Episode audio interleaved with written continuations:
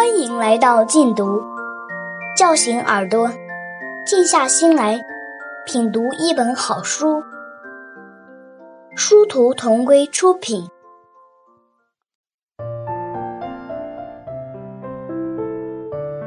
哈佛女孩刘亦婷，刘亦婷的学习方法和培养细节。作者刘卫华、张新武，朗读者一二。精听与泛听，提高听力的两条路。精听先行，才能夯实基础。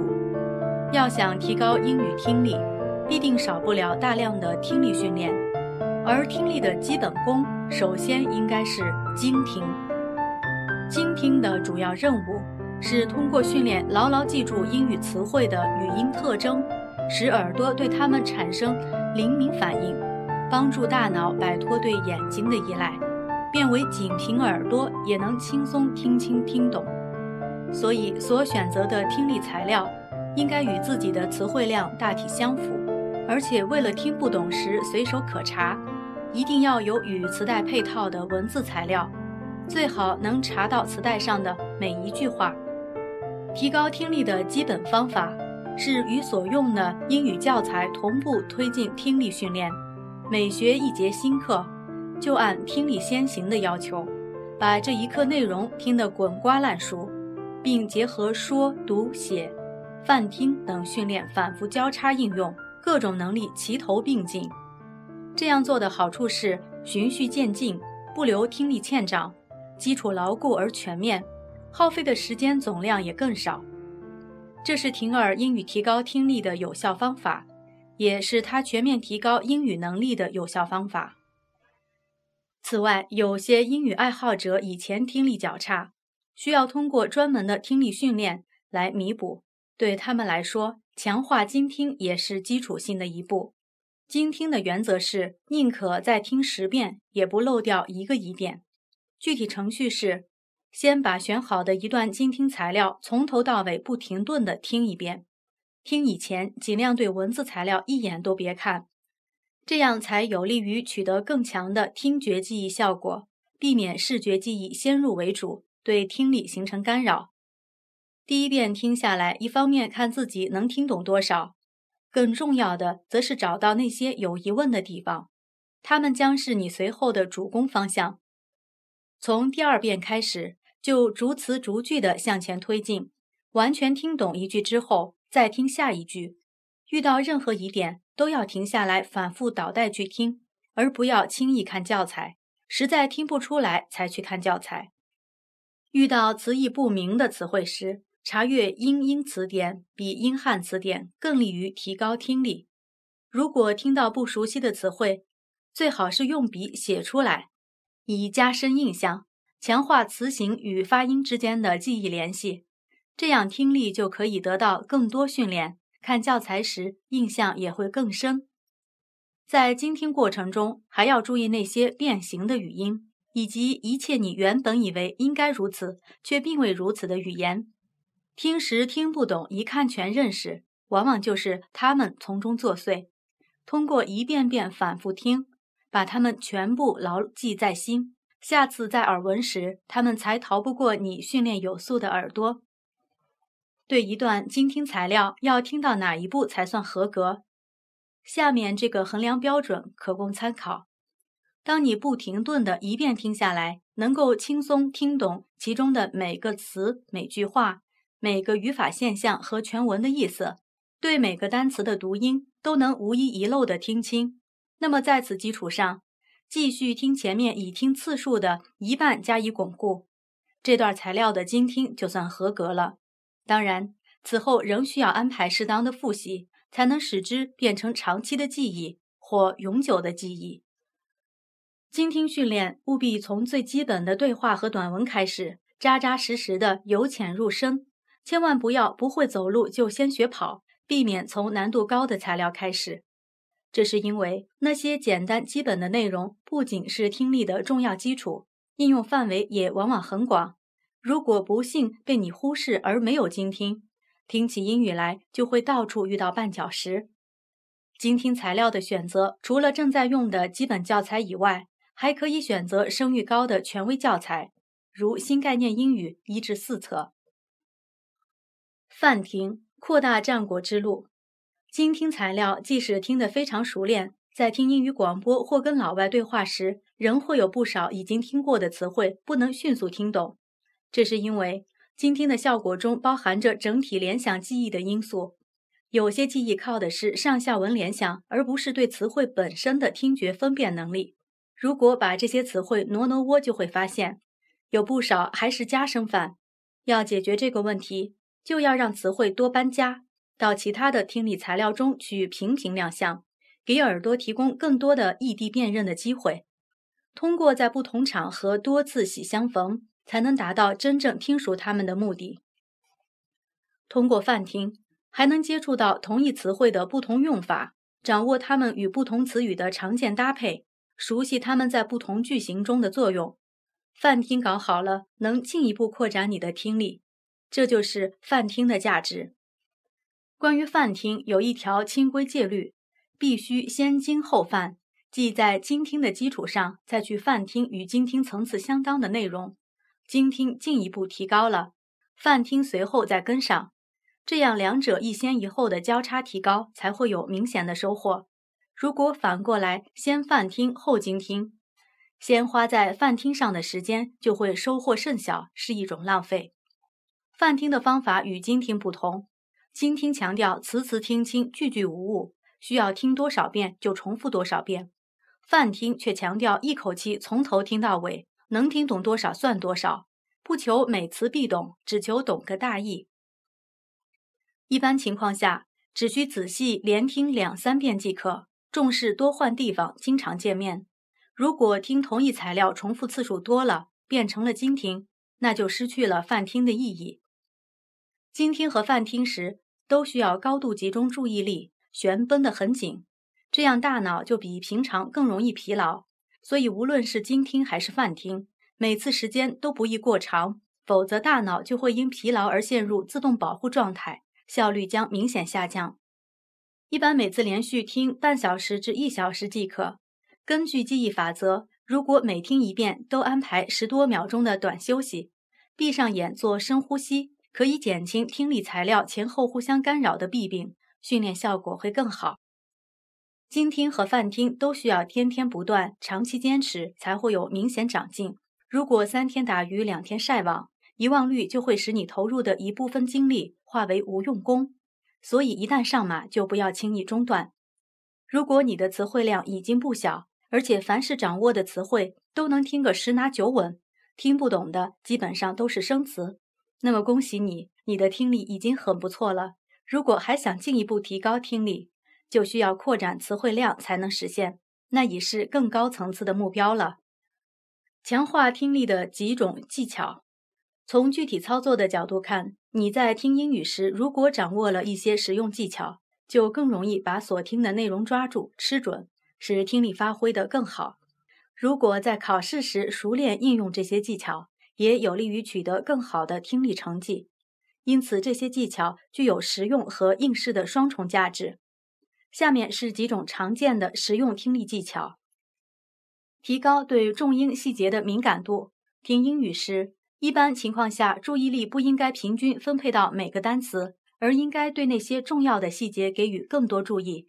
这些细节常与英语的五个 W 有关：When、Where、Who、Why。What 涉及到时间、地点、人物、原因、事实、特征等，抓住了它们，往往就抓住了这段英语的精华。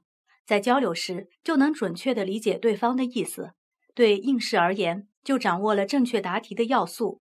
为此，你每次听英语时，最好在面前放一张纸、一支笔，随着一连串的词汇和意群从耳边掠过。把你听到的重要细节用最简洁方式随手记下，如 last week、next month 等。数字可以直接写出或加上字母表示，人名都可用大写字母代替。较长的事实要尽量在心里记住其梗概，复述其特征，也可以写下一两个单词作为记忆线索，这样既不容易忽略它们，必要时也有据可查。长期坚持这样做下去，你的耳朵对这些细节的敏感度就会大大提高，就能更自动化的去捕捉它们。这个方法不仅听力训练时很有用，我发现不少高水平的译员工作时也乐于采用，以减轻翻译过程的记忆储存量。如果你注意观察那些接见外宾的电视新闻画面，就会发现一个本子、一支笔，差不多已是议员们的标准装备了。抓住梗概和中心思想，上述抓住重要细节的训练只是第一步，在这个基础上，你便不难完成下面的一步：抓住梗概，吃透全文中心思想。只有这样，你才不是一架活记录仪，而能对听到的内容做深入理解、归纳提炼，真正抓住其精髓。这是听力水平更高的表现，具有更高的实用价值。从上下文猜词，在日常生活中，我们听人讲话，往往并不是每个字都听得很清楚，很多时候要半听半猜来理解对方的意思。听英语也是这样，难免会遇到一些听不清或听不懂的情况。如果是搞听力训练，实在听不懂，还可以拿出教材来看一眼。可是听广播、听力考试和某些实际交流时，就多半没有这种便利，所以需要学会根据上下文去猜词。比如，在一个句子里出现了一个非常专业而生僻的词——多发性粘液肿瘤，听起来会使人不知所云。可是，在上下文中却常有这样的话：一种致命的病毒疾病。由此便可知这个生词的大概意思，给理解和回答问题提供了有用的钥匙。从开头预测全文走向，听英语时一个尴尬的局面是竖起耳朵，紧张地捕捉每个单词，然后在心里把它们逐个拼凑成句，再去理解。这种做法的缺点是被单词牵着鼻子走，十分被动，效果也不好。如果心里有数，知道下面还会说些什么，就会从容不迫，而不至于找不着北。其实一般情况下，只要留心琢磨开头的一两个句子。往往能猜出后面要说的内容大意，这对你瞄准重要细节、迅速领悟主题有莫大好处，同时还能帮你放弃一些无关紧要的枝节，使你听得更轻松。例如，当你听到开头说“蛇怎样制造毒液是一个谜”，就能预见下面多半是要大谈毒蛇制造毒液的事了，也就能把注意力主动调整到这方面，以便应对后面的内容。再如，当你听到。当伦敦动物园接到报告说有一头野生美洲豹在离伦敦四十五英里处被发现，他们并未认真看待。听到这里，不仅知道下面要讲的是这只流落在伦敦的美洲豹的事，而且还能猜出伦敦动物园将不得不认真面对如山的铁证了。注意抓关键词，听英语时注意力不应该平均分配到每个单词上，而应该有所侧重，其中。首先要重视的就是抓住关键词，因为关键词对听懂英语往往有举足轻重的作用。例如，在有关美洲豹的那篇文章中，如果你忽略了“野生美洲豹”“伦敦动物园”“游荡”“被发现”“报告”等关键词，那么其他内容听起来就会晕晕乎乎。同样，在关于毒蛇的那篇文章中，如果你没抓住“蛇”“毒液”“制造”“溶血毒”“神经毒”等关键词，也会不知道文章中娓娓道来的究竟为何物。在找关键词的时候，有这样一个规律：每段话中的关键词，往往也是说话人心目中的重点。说到关键词时，他们的发音往往会有意无意的更重，发音也更清晰。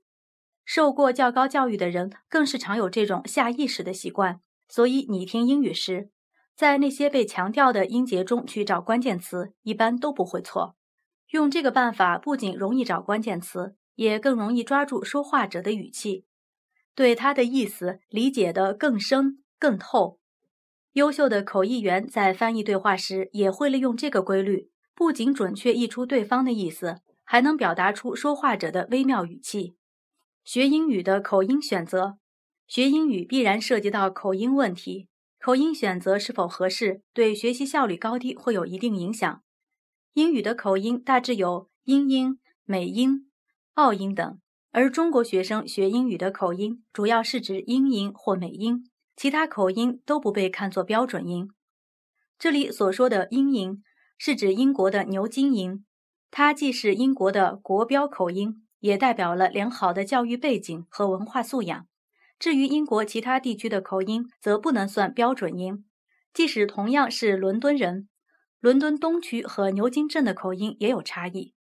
美国英语的口音，东部、中西部和南部三地区各有不同。一般认为，中西部的英语最能代表美国英语，而东部美洲十三州的老殖民地的居民说英语时，往往带点英国音。由于美音和英音的明显差异，即使掌握了其中的一种，要适应另一种也需要有个过程。我认识的一位旅游局翻译，当初学的是英音，接触美音很少。刚开始接待美国游客时，对儿化音极多的美音就甚感吃力。这从一个侧面说明，学英语就应该熟悉英音和美音。不过，对这两种口音却不必同时并进。就像学汉语不必同时学普通话和四川话一样，如果先专心熟悉其中的一种，再熟悉另一种，就很容易了。多年来，我国英语教学一般都以英音为标准，这样做的好处是从制度上排除了两种口音并进的混乱，有利于实现重点突破，然后再扩大战果。因此，在校学生学英语首先选择英音，就会避免与学校环境产生矛盾，有利于先打好英音基础。在起步阶段听磁带时，也尽量选择较纯正的英音。我国一些权威的外语出版社与英国著名出版社联手录制的磁带，一般口音都很标准，而市面上的其他英语磁带却不一定都能做到这一点。除了幼儿和儿童以外，其他人学英语要口音纯正是一件很不容易的事。只要想想，很多中国人说普通话都未必标准，就知道英语口音纯正的难度了。但是发音基本准确，让人听得清楚明白，却是一个理当争取的目标。一般人也不难做到。当你的英语学到一定水平，听力较强，词汇量不少，与老外打交道的机会也增加，这时就更需要能听懂各种不同的口音。在以英语为母语的人群中，说北美口音的明显多于英国口音，同时对科技贸易和国际事务的影响力也是美国大于英国。既然如此，也就需要提高对美音的听力。在扎实的英音基础上，你会发现听懂美国口音其实不难，只需买几盘有文字材料配套的地道美音磁带，例如《美国之音》英语广播之类，按照精听的要求一字不漏的听，一盘盘的啃，不要多久就会有一种豁然开朗的感觉，觉得美音和英音都很容易听懂，而美音的儿化音反倒是一种更容易辨认的标志。如果你想把口音从英音改为美音，也不妨在这一阶段进行。有些中国学生的英语口音是英音与美音的混合物，但是若从交流的时效考虑，一边倒的美音或英音会更有好处。当年婷儿学英语，口音就来回变了几次。初中时，她跟着老师和磁带说英音；进了高中，跟美国外教安迪和艾琳夫妇接近后，美音渐渐加重。高尔访美使婷儿的美音变得更重了。回国后，常跟新来的英国外教安迪和劳伦斯讨论切磋，婷儿的英音又开始变重。到美国求学后，婷儿的口音又开始一边倒，更接近美国东部口音了。如果能说口音很地道的英语，在交流时能迅速缩短与对方的心理差距，那当然有价值，可也意味着要为此花很多的精力。影星程冲尽管是上海外语学院毕业，到好莱坞为了上荧幕，还得专门花高价请专家矫正口音，可见口音标准并非易事。不过，对口音纯正也不必强求，应该结合自己的语言天赋和目标做一番成本核算，再下决心不迟。毕竟还有很多更重要的事等着你去做。英语口音实际上涉及到语调和发音两个问题，对他们应该区别看待。语调属于小问题，即使南腔北调、怪腔怪调也能让人基本听懂。可是发音却不是小事，因为发音小小误差，常会说成另外的单词，让人不知所云。好在发音基本过得去也不难，只要初学英语音标磁带时仔细听清、认真模仿，不懂就问，不长时间就能基本达到音标带要求。以后说英语也坚持按音标带要求发音，你的发音就不会有大错。把英音和美音都听熟之后，其实你的口音适应任务还没有完成，因为在现实生活中，你跟 BBC 和 VOA 播音员直接聊天的机会毕竟微乎其微。大量接触的都是口音不标准、不清晰的普通人，而且有不少是非英语国家的人，他们的口音对你的耳朵依然是个考验，需要你平常有意多听多适应。不过有前面的一系列严格训练垫底，这个适应过程就更容易的多了。感谢收听，下期节目见。